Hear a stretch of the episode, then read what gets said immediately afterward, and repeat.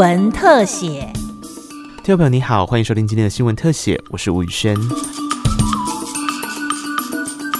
疫情发生之后，全球各地的发明展多半暂停或改线上办理。不过，从二零一九年底至今，台湾的好手已经分别在乌克兰、波兰、德国、俄罗斯、马来西亚以及罗马尼亚等九地的发明展中，夺得了一百五十八面的金牌与三面白金奖加基。教育部主任秘书廖兴国特别强调，在这当中，还在就学的年轻学子就获得了一百二十六面金牌。这个在世界啊，哦，整个各大发明展当中，我们的成绩哈，绝对是领先世界各国，名列前茅。这当中也非常感佩同学在整个一个。发明的过程当中，能够结合生活、科技还有环保等等这些议题来进行发明创作，也带给我们整个包含说我们的未来同学在整个跟业界的合作、专利的发展等等，应该是一个非常良好的一个基础。这些发明好手之所以能够扬名国际，主要还是他们将日常遇见的问题发挥创意，并结合所学，想办法来解决难题。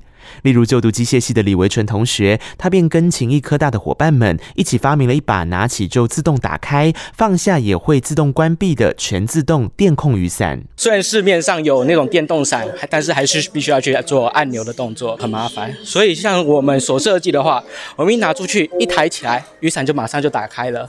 这样是一个非常方便的构造。我们这是我们手上在拿重物或者抱个小孩的时候，我们是不是能够用更方便、更省力？的方式去做雨伞开合的动作。这项发明获得德国纽伦堡发明展金牌，不但为国争光，目前也已经跟台湾的厂商合作，即将进行后续上市的规划。厂方提出伞之类的知知识给我们，由我们做呃结构上面的设计改良，然后达成产权合作。因为我们参与到很多，不管是呃伞面的结构、门本结构拆解，然后甚至里面的机构设计重新设计，或知道我们城市的设计，我们当初当然是学到很多东西。对，对于未来的话，当然是如果有走相关方面，对自己来说是最好。疫情让全球陷入冲击，来自中国医药大学牙医所的学生团队也在思考可以帮上什么忙。他们发明。了一套电浆杀菌系统，具备优秀的杀菌与除味能力，不但获得俄罗斯莫斯科阿基米德国际发明展的金牌，目前也已经被桃园机场捷运采用。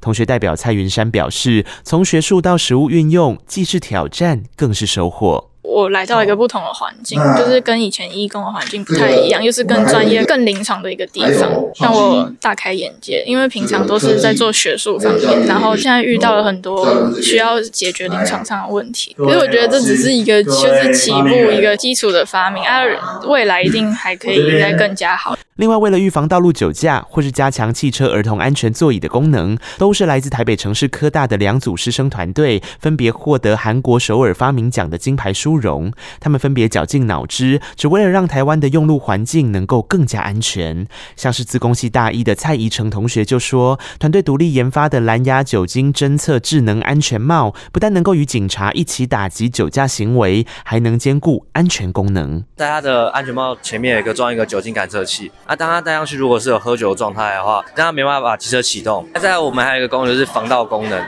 安全帽跟我们的龙头上面有装了一个红外线感测器。安全帽跟我们的龙头到对平的时候，那它就会启动我们车子。那当它没有对平的时候，人离开的时候，它自动会把车子熄火。电脑与通讯工程系大三的陈嘉佑同学则说，将儿童安全座椅导入侦测功能，也是希望能够降低行车风险。一开始他是先侦测孩童有没有坐在椅子上，然后有坐在椅子上之后，他去再去侦测他那个安全带有没有扣好，然后再去侦测他孩童有没有侦测他他的心跳。他出发之后，如果在过程中有起险的话，他那个警报装置就会响起来。虽然有些发明距离落实还有一段路要走，不过这群优秀的青年学子将课堂所学与生活进行连结，并身体力行的实践理想，确实替台湾未来的创意能量奠定了相当厚实的基础。教育部也说，未来将持续结合产官学三方力量，鼓励作品商品化，并搭配新创人才培育机制，让学生们能持续在国际发光发热。